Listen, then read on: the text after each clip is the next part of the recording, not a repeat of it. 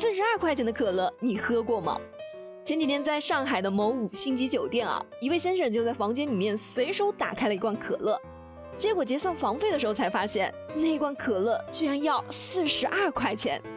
要知道我们平常在商店里面买瓶可乐也就是三五块钱吧，你这也贵得太离谱了吧？于是这位先生就不愿意给钱，可是酒店的前台就说了，你既然已经打开了，就必须要买单。关于这个事情呢，网友们也是各有各的说法，有网友就说。如果是大家都不熟悉的商品，在高档酒店你定价再高也不会有人说啥。但这可乐不是全国统一定价吗？你定这么高不是往枪口上撞吗？胡乱定价收费的现象早该整治了。也有网友说，人家酒店是明码标价，你要是觉得贵，你可以不买呀。既然都已经是打开了，那肯定是要付钱的。那关于这个事情你怎么看呢？好了，这里是热乎知乎，我是芝芝，跟我一起来看看今天的知乎热榜吧。知乎热榜第一名，永州警察重新调查男子踹伤猥亵男一案，知乎热度两千一百八十三万。今年的六月一号，艾某某和她的男友胡某正好在一个商场里面逛街，一名五十多岁的男子雷某某突然就用手肘故意碰撞了一下艾某某的胸部，自己的女友被猥亵，当然是很气愤啊，于是胡某就和雷某某吵了起来，之后双方就来到了商场的监控室查看监控。雷某某估计也是做贼心虚啊，就趁机想要跑出监控室。为了防止雷某某逃跑，胡某就马上追了出来，然后把雷某某给踢伤了，造成了雷某某的腿部粉碎性骨折。到了警察局，雷某某也承认了自己的猥亵行为，提出要和艾某某和解。本以为事情到这就结束了，没想到过了几天后，雷某某竟然提出要胡某赔偿他医药费、营养费等共计二十万元，说不赔就要让胡某坐牢。这个要求被拒绝后，胡某就被警方刑事拘留了。事情经过媒体曝光后呢，网友们都在为胡某打抱不平。迫于舆论的压力，警方就开始重新调查这个案件。最后的结果大家也都知道了，现在胡某已经是回家了，而雷某则因为猥亵他人被行政拘留十五天。这个案件之所以会引起这么多人关注呢，是因为它违背了我们基本的道德认知。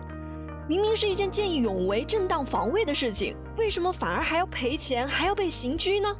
我们不是从小就被教育要路见不平，拔刀相助吗？而雷某的代理人则表示，保护自己女友并不是什么见义勇为，而且不管是正当防卫还是见义勇为，实施的行为都不要过度。如果超过一定的限度，造成重大损害的，就应该要承担相应的刑事责任。这话一出啊，很多网友都炸开了锅。首先，胡某他手上有伤，所以才用的脚。当时在那么紧急的情况下，为了防止他逃跑，才给他来上一脚，也是很合理的事情。况且胡某后面也没有继续打他呀，你这是要给以后那些骨质疏松的猥亵犯打一剂强心剂吗？互联网它是有记忆的，当年彭宇案的影响有多大，我想很多人都还记得。直到现在，我们碰到有老人摔倒的时候，还是不敢轻易屈服。当年三鹿大头娃娃的事件影响有多大，恐怕奶制品行业的人都深有体会。哪怕现在我们国家的奶粉已经是达到了历史最安全的水平了，哪怕国外的奶粉并不一定适合中国宝宝的体质，很多人还是会选择国外的奶粉。这就是社会的记忆，社会的创伤可能是需要很多很多年才能够抚平的。我们为什么会特别在意这个猥亵案？为什么大家都不认识胡某，还是要支持他，帮他声讨？因为我们知道。这不是个例。如果今天我们不替他发声，当有一天灾难降临到我们自己头上的时候，我们也会被人忽略的。知乎热榜第二名，两名驴友挑战网红瀑布被困，已确认死亡。知乎热度一千五百八十七万。八月二十三号，一名来自重庆的女子在挑战贵州网红瀑布进行瀑降的时候，就被卡在了瀑布的中间，和她同行的一名驴友就马上下去救她。结果也被困住了。民警接到报警后呢，就马上联系了救援队员展开救援。但是由于现场的地势比较的复杂，瀑布的水流很急，救援的难度是非常的大。经过四十个小时的营救，两名驴友终于是被救起了，但已经没有了生命的体征。极限运动的危险性就不需要芝芝再多说了。近年来，一些驴友挑战极限运动而发生的悲剧也是不少的。但即便是有这么多血泪的教训摆在那儿，有些人还是会像飞蛾扑火一样想要体验一下。当然，真是尊重你们的生活方式的。但是也请你们一定要在保证自己安全的前提下进行，不要给别人给国家添麻烦了。前段时间在四川的峨眉山，两名驴友也是不顾当地群众的劝阻，私自到峨眉山的原始森林探险后迷路了。之后警方是组织了五十多个人，耗费了五十六个小时才把他们给救了出来。根据峨眉山世界文化和自然遗产保护条例，他们两个人是承担了两万多元的搜救费和罚款。其实为了劝退这些不省心的驴友，让他们清楚的明白，国家不可能为他们的过错买单。现在很多地方都已经是出台了相关的规定，旅游组织者和个人不允许在禁止的地段通行，或者是开展风险比较高的活动。如果你不遵守规定被困住的话，那所有的援救费用都需要自己承担。当然啊，自付援救费用的目的也并不只是为了让驴友承担一定的责任和搜救成本。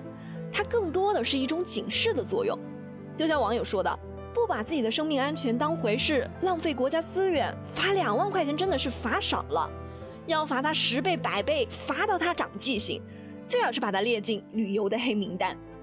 总而言之呢，没有做好充分的安全措施，这种比较危险的极限挑战，之还是不建议大家去尝试的。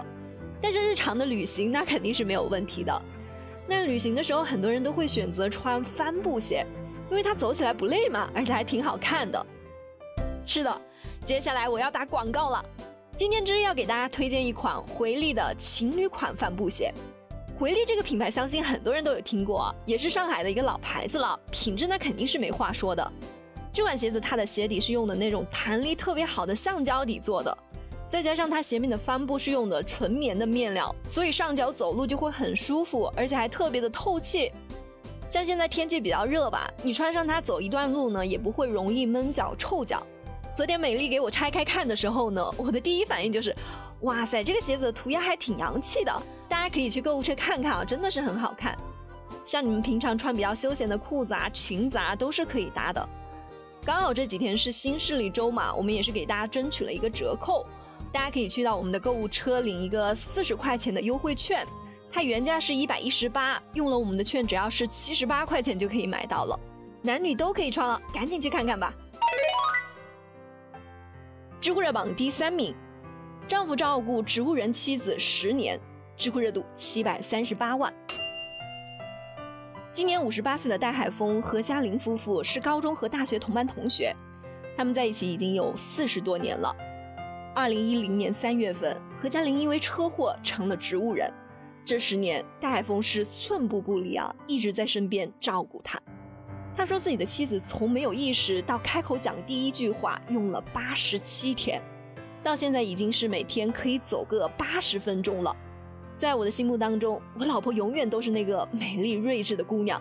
夫妻之间就是要不离不弃，只要还有一线希望，我就不会放弃，一直会陪着她。患难见真情啊，谁说世界上没有永恒的爱情呢？祝愿你的妻子能够早日康复，也祝愿你的爱情能够永远这样的温馨甜蜜，白头偕老。